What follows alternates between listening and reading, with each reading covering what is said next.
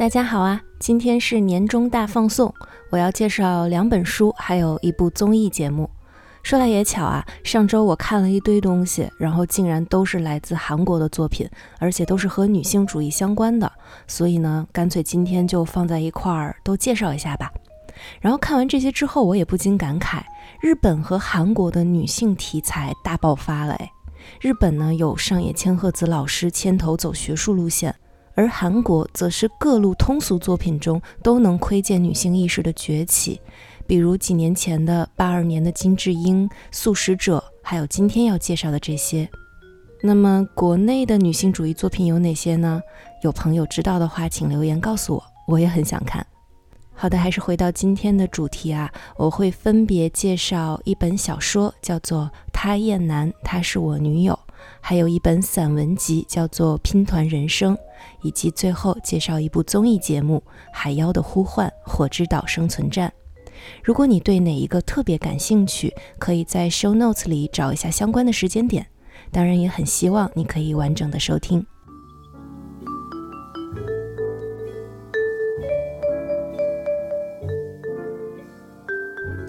首先要介绍的是来自明智炯的书，叫做《他厌男，她是我女友》，我会称之为女性主义大爽文。这本书讲的是一对年轻的情侣。因为男生要去国外读书，女生受不了异地恋而提出了分手。几年之后，两人机缘巧合的再次遇到。让男生没有料到的是，曾经温柔甜美的乖乖女，如今竟然变成了在普信阁前为堕胎合法化抗议游行的女权主义者。接下来呢，就是常规戏码，两个人复合了。但是在再次交往的过程中，女生的女权意识和男生的父权思想无时不刻不再发生碰撞，同时也造就了不少笑料。最终两人只好再次分手。要说故事情节，其实就是上面这些，非常简单。但是这本书真正有趣的点是在于，它是以男性为第一视角来书写的。所以通篇读下来，你可以看见普通男性的典型的思考逻辑，甚至像是男主这样温柔有风度，甚至还非常长情的优质男性，他们的思考逻辑也难以逃脱这样的窠臼。举几个最典型的例子哈，比如男主会认为说，正常的漂亮女生不会有女权意识吧？只有有被害妄想的丑女才会仇视男性。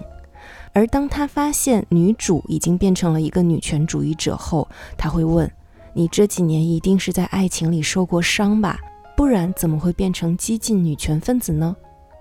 还有哦，当他看见女友抽烟的时候，一开始会觉得哇，好酷，好迷人。但是，一想到将来备孕的时候不应该抽烟，就会立刻想说：“我得想办法让她戒掉。”当女友跟他聊起和性骚扰相关的新闻时，这个男生会义正言辞地说：“你太站在受害者的立场去看整个事件了，也许实际情形完全不是那么一回事儿，不是吗？不能听信单方面的说辞，以后说不定会打脸，发现是诬告。”而当他得知女友的组长也是女生时，则会暗自认为，这个组长在工作中一定有占便宜的地方吧。她一定很漂亮。这样的例子有很多啊，都非常的生活化，也很接地气。我在看的时候就对号入座了好几位曾经的男性友人。这些人并不坏，也并没有主动想要压迫女性、欺负女性的意思，只是会不自觉的从骨子里就透出连他们自己也察觉不到的爹味儿，还有厌女思想。总之呢，这本书轻松幽默，也具有一定的启发性，推荐女性朋友，还有愿意进行自我反思的男性朋友来阅读。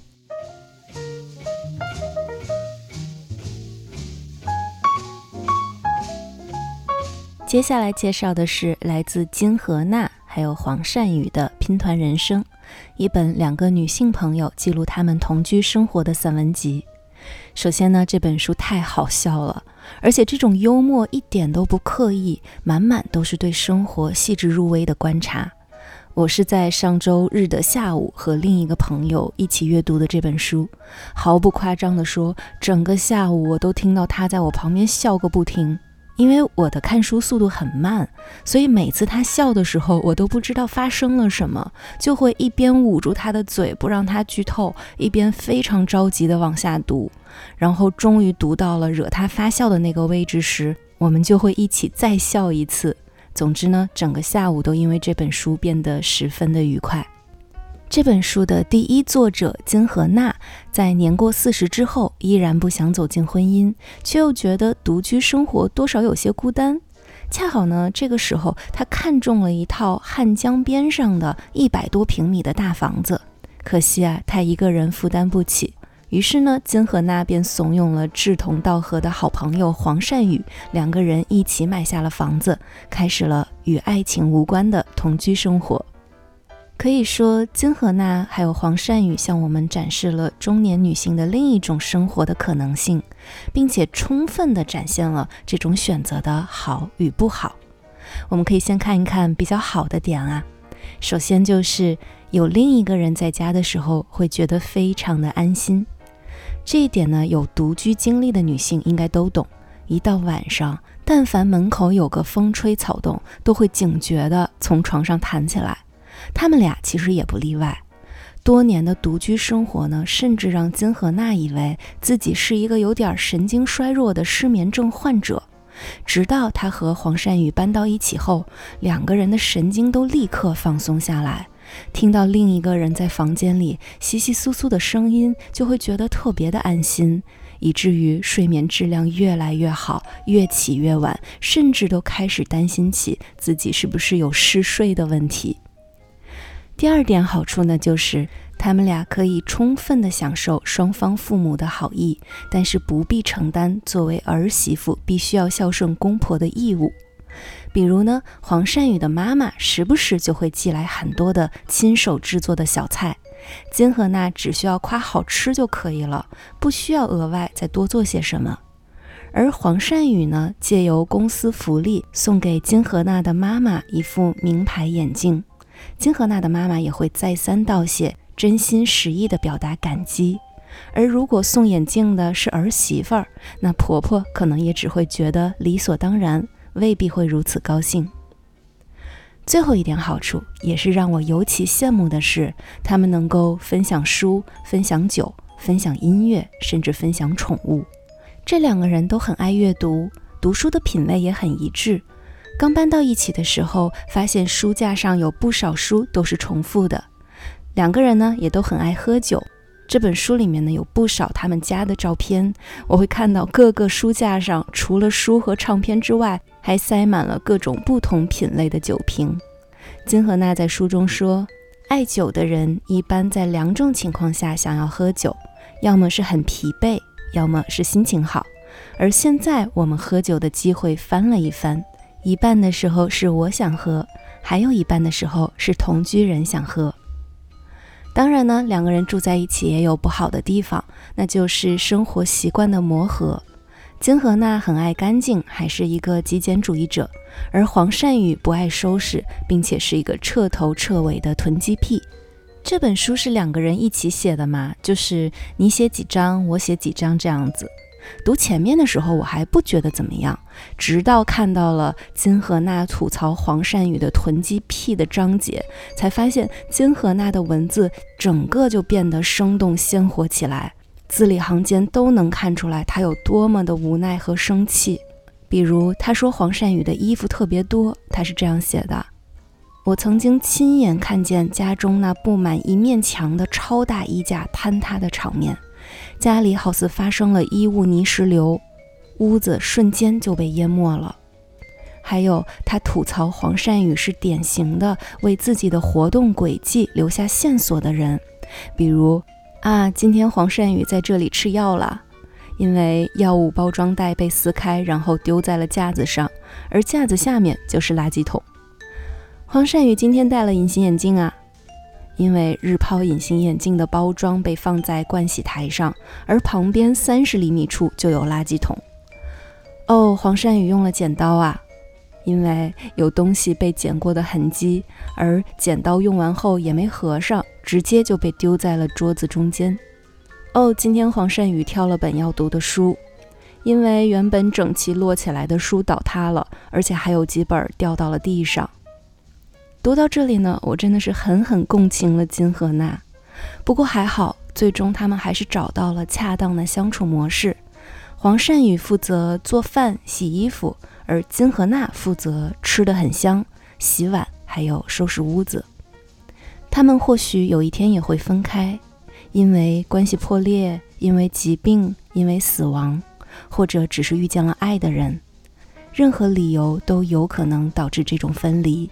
但其实仔细想一想，即便是基于婚姻的结合，也会面对这些可能性啊。我很喜欢金荷娜的一句话，在这里分享给大家。她是这样说的：“一个人若只是为了摆脱孤独而选择进入婚姻，面对婆家与男权主导下的家庭，无异于一头跳进孤独的深渊。”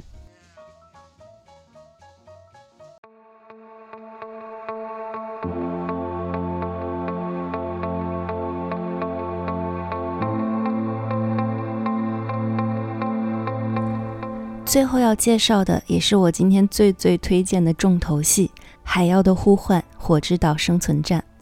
在一档读书播客节目里，我破天荒地介绍一个综艺，可见我是多么喜欢它了。不得不说啊，韩综真的是厉害。在内娱还在做乘风破浪的姐姐的时候，韩国已经远远跑在前面，让我们看见了什么才是真正的大写的女性，什么才是真正令人血脉喷张的真人秀。总结一下这档综艺的三个特点，那就是全女性、特殊职业、荒野生存战。全女性这个很好理解啊，整个节目是由二十四位女性素人参演的真人秀，完全没有男的。这还没什么，真正劲爆的是，这二十四位女性来自六种特殊职业，分别是消防员、警察、警卫、运动员、特技演员，还有军人。六种职业分成六组，在一个荒岛上各自安营扎寨，并且根据一定的规则，在规定时间内抢夺其他组的营地。如果一个组的营地被其他组占领了，那么这个组就会被淘汰。而整个节目的录制时间呢是七天，所以在这七天中，我们会看见这些职业被一个一个的淘汰，而岛上的人也越来越少，直到七天之后，最后一组胜出。我推荐这档综艺最大的原因就是，你真的很难从其他文艺作品中看到这样的女性形象。至少在我的印象里，这种纯粹只展示力量、肌肉还有身体对抗，而完全不凸显所谓的女性美的女性形象，在以往的无论是小说、电影，还是电视剧、综艺，甚至是短视频中，都是完全缺失的。可以说，这个节目填补了我们对于女性想象的某种空缺。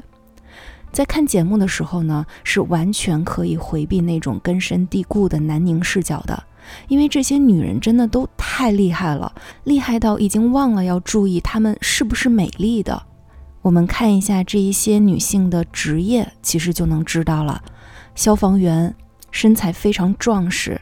因为他们需要扛着好几十公斤的水枪在火场穿梭，见证无数生死存亡的时刻。而运动员，当然参加这档节目的也不是普通的运动项目，而是柔道、卡巴迪、韩式摔跤，还有攀岩，所以他们的身体素质是个顶个的好。警卫，哦天哪，这几个警卫姐姐真的是太帅了。都是曾经保护过总统的顶尖级别，近身搏斗能力无人能及。当然还有警察，还有军人，那就更不必说了。无论是搜集情报、侦察敌情、战术布局，还是单打独斗，水平都是一流的。特技演员也很让人惊喜。一开始的时候，特技演员这一组是最被别人瞧不起的，大家都觉得特技演员嘛，无非就是一些花拳绣腿吧。但他们这一组呢，也用行动证明了特技演员完全不弱，一点儿都不弱。他们的日常工作就是被车撞、被火烧，要么就得从高楼往下跳，根本就是不怕死的一群人。无论是胆识，还是韧劲儿，还是吃苦能力，都非常的令人钦佩。其实以前的影视剧里也出现过女特工、女警察这类角色，比如很古早的《赤裸特工》，还有《脱枪师姐》之类的。但现在回想起来，这些剧其实就很令人不适。不适的点就在于，明明这些女人都已经那么能打了，但仍然需要是维持漂亮、性感的形象的。真的，不然你去想，没有哪一个女打星是不美的。就好像美丽是女人的一条及格线，一个门槛儿，必须得满足这个条件之后，才有资格被看作一个合格的、有魅力的女人。而其他的能力和特质呢，都只是美丽基础上的锦上添花。相反，如果外表不够吸引人，那么无论你的武功有多高强，或者专业技能有多厉害，那些都是不值一提的。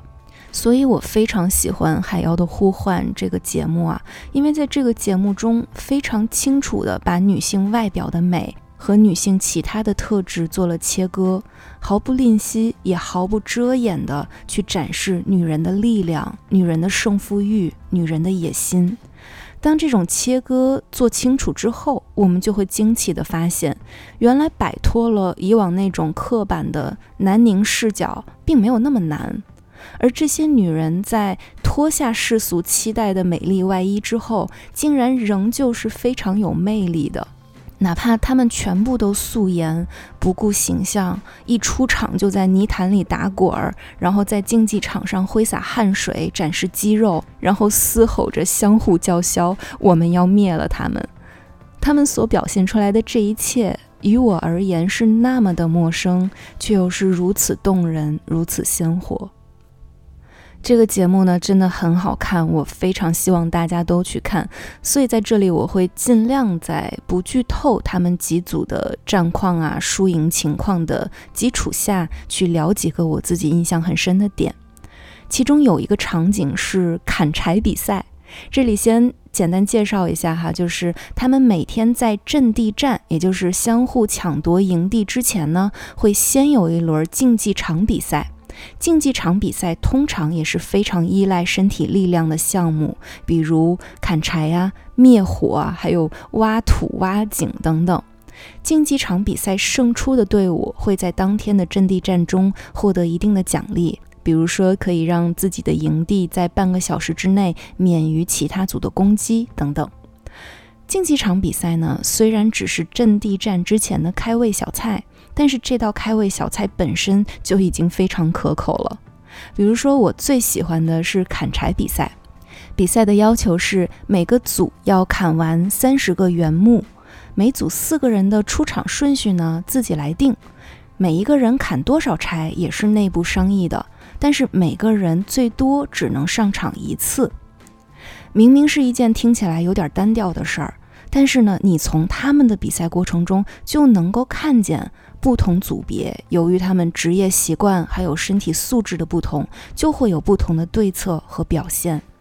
比如说，军人组就特别的狂，因为他们经常要接受野外生存训练，所以砍柴啊、生火啊这类的活儿根本就不在话下。中间有一个女生叫做江听美，当她在劈柴的时候呢，其他组员就在看台上大吼大叫，疯狂助威。而这位江听美女士呢？也是越劈越有劲儿，劈到最后还把外衣给脱了，只穿着运动内衣，露出了满身的肌肉还有刺青。最后呢，他一个人劈完了二十九根半的原木。他其实并没有劈不完啊，只是故意想要留半根儿给其他的队员体验一下。然后再下来的金春恩也特别厉害，他直接从看台上下来之后，连斧头都不用，就徒手撕开了最后那半根原木。非常的狂，然后运动员组的做法呢就完全不同。他们虽然从体格上绝对不比军人要弱，但是可能体育竞技本身就是既注重个人能力，也注重团队协作的一种项目，所以他们从一开始就商量好，有砍柴经验的两个人分别被安排在一头和一尾，而其他两个相对弱一点的呢就安排在中间。真正开始劈的时候，也不会逞能。觉得差不多体力开始下降了，就会把斧头果断地交给另一位队员，能够既确保劈柴速度的同时，每一个队员的体能也不会完全消耗完。然后再说一下消防员组，哎，我真的是太喜欢消防员组了，他们没有什么策略，就是满腔热血和一个字儿憨，就像大狗狗一样，简直太可爱了。他们组的体力最好、块头最大的两个人呢，是组长金贤娥，还有另外一个叫做郑敏仙。而其他两个女生，嗯，至少看起来都相对要瘦弱一点。但是金贤娥组长当天是有腰伤的，所以郑敏仙就自告奋勇要第一个上场，并且卯足了劲儿，一个人劈完了所有的木头。这块其实看着还是挺感人的，为了保护队员，拼死也要坚持到底的那种顽强，同时也能够看出来他们的职业特性，就是虽然他们非常的强壮啊，但其实内心很柔软，浑身的能量都用在救火上了，反倒没有什么攻击性。而平时出入火场呢，除了要依靠自己的专业技能之外，还必须依靠对于同伴的完全信赖和相互帮助。中间还有一个瞬间特别可爱，就是当郑敏先在疯狂劈柴的时候，看台上的组员给他加油，然后有一个人就说了一句：“加油啊，敏先，赢了我们明天吃肉。”原本呢，郑敏先是一副咬紧牙关、视死如归的表情，结果一听到“吃肉”两个字之后，立刻两眼放光，回头问：“肉？”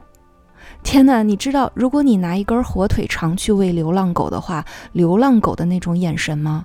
郑敏仙当时就是那种眼神。其他的情节呢，我不想说太多了，因为我怕我再说就该搂不住了。最后，我想说一下我在看节目时的一些自我反思，这个反思非常的曲折，翻了好几番儿。第一次的反思呢，是当我看见军人组展示出他们的冷峻，甚至是有一丝丝残酷的态度时，我本能的感到了不适。比如说，他们在和特技组，就是特技演员组结盟之后，其实也并没有特别帮助过特技演员组，还宣称特技组是很好的甜点，要留到最后再慢慢品尝。还有军人组就是各种放狠话，比如说这是一场战争，战争无关道德等等，以及他们会为了赢取阵地战的胜利，甚至不惜违背游戏规则，做出一些可能会对于他人身体造成伤害的行为。当我看到这些的时候，第一反应就是这不行啊，这不应该啊，你不能违反规则啊，你不能试图伤害到别人，是吧？但是紧接着呢，我的第一个反思就来了。我问自己，如果做出这些行为的是男性，我还会感到不适吗？我自己的答案是，我仍然会感到不适，但同时也会觉得，嗯，他们的做法挺正常的。如果是男性做出上述种种行为，我可能会更容易从其他角度考虑，比如说军人本身的职业属性。比如说，在战场上赢得胜利，永远比遵守道德底线更加急切。但是，当女性军人展现出这些特质之后，同样作为女性的我，却第一时间把这些都忘了，只是会单纯的觉得这么做不对、不好、不合适。就似乎我对于男性的野心、胜负欲，甚至是残忍，会有更大的包容度。而对于女性本身，我当然也能够欣赏女性的力量和谋略，但似乎是会有一个限度的，仍然会期待女性底层的品质是和善和友好。而如果超过了这个限度，我就觉得不 OK 了。想到这里之后，我就会特别的羞愧，我觉得天哪，我被规训得如此彻底吗？我还有救吗？于是我赶紧尝试换一个角度去看节目。要求自己尽力放空，抛开所有的固有观念，就站在军人组的角度理解他们当下的做法，更客观的去分析他们每一次选择的原因。然后我就强迫自己以这种心态又看了几集之后呢，嗯，觉得好像确实有点可以喜欢军人组了。但是呢，当我一转眼看见消防组的那几个人。看见他们亲密无间的互动，一起吃烤肉，一起睡午觉，然后对其他组的人也展示出充分的友好、大度、全然信任，没有心机，就像一群傻狗一样憨厚、忠诚、可爱。我本能的就融化了，然后全程姨母笑，根本不需要思考就可以全身心的喜爱这几个人。于是呢，我就再次反思了：我干嘛要强迫自己去欣赏那些我根本就不喜欢的特质呢？如果需要凭借找各种理由，从理性上通盘分析才能够接受某种个性、某种行为，那不如大大方方承认自己不喜欢就好了。连看综艺的时候都需要翻来覆去的自我反思，从自己的逻辑中找 bug 的做法，或者说因为自己没有喜欢我觉得应该喜欢的东西而感到羞愧的这种反应。何尝不是一种自我规训的体现呢？或许就应该更加放松，接受不同特质的存在，同时也接受我对于各种特质就是有自己的好恶的，没有必要因为这种好恶恰好迎合了当权体系所倡导的思想而感到羞愧。就比如说，我清楚的知道苗条的身材是父权制的审美毒瘤。但我还是喜欢这种身材，并且会通过控制饮食，还有努力运动，尽量维持身材。我应该为此羞愧吗？再比如，我知道化妆品是消费主义的陷阱，但是我真心热爱口红。有时候，即便自己在家不需要出门见人，也会忍不住涂一点口红，因为这样照镜子的时候就会觉得自己气色很好、很精神。那么，我应该为此羞愧吗？又或者有很多受过良好教育的女性，她们理解并支持女性主义的思想，但是多方权衡后，仍然选择辞去工作，留在家中照顾孩子。她们应该为此感到羞愧吗？或许羞愧的不应该是我，不应该是他，不应该是任何一个个体。每一个人做出每一个选择的背后，都有太多原因了。我们在这么多年的父权体系下长大成人，接受教育，我们多年养成的道德品行、审美趣味是不可能在一朝一夕被推翻的。所以，与其为自己感到羞愧，不如让自己更加理直气壮，也对别人更加宽容，包容每一份选择，了解这些选择背后的成因，或许才是拥抱多元和平等的开始。最后用节目中一位消防员姐姐的话来做结尾吧。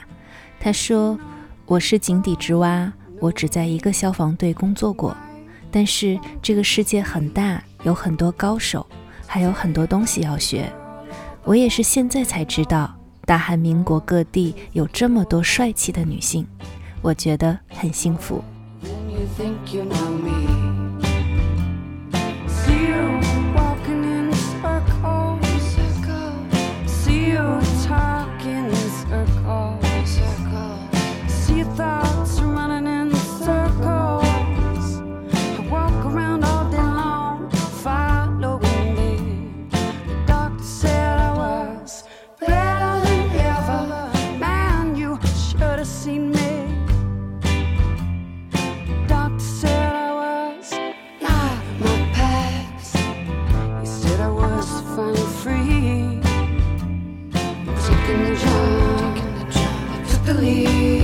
believe. I need you to believe.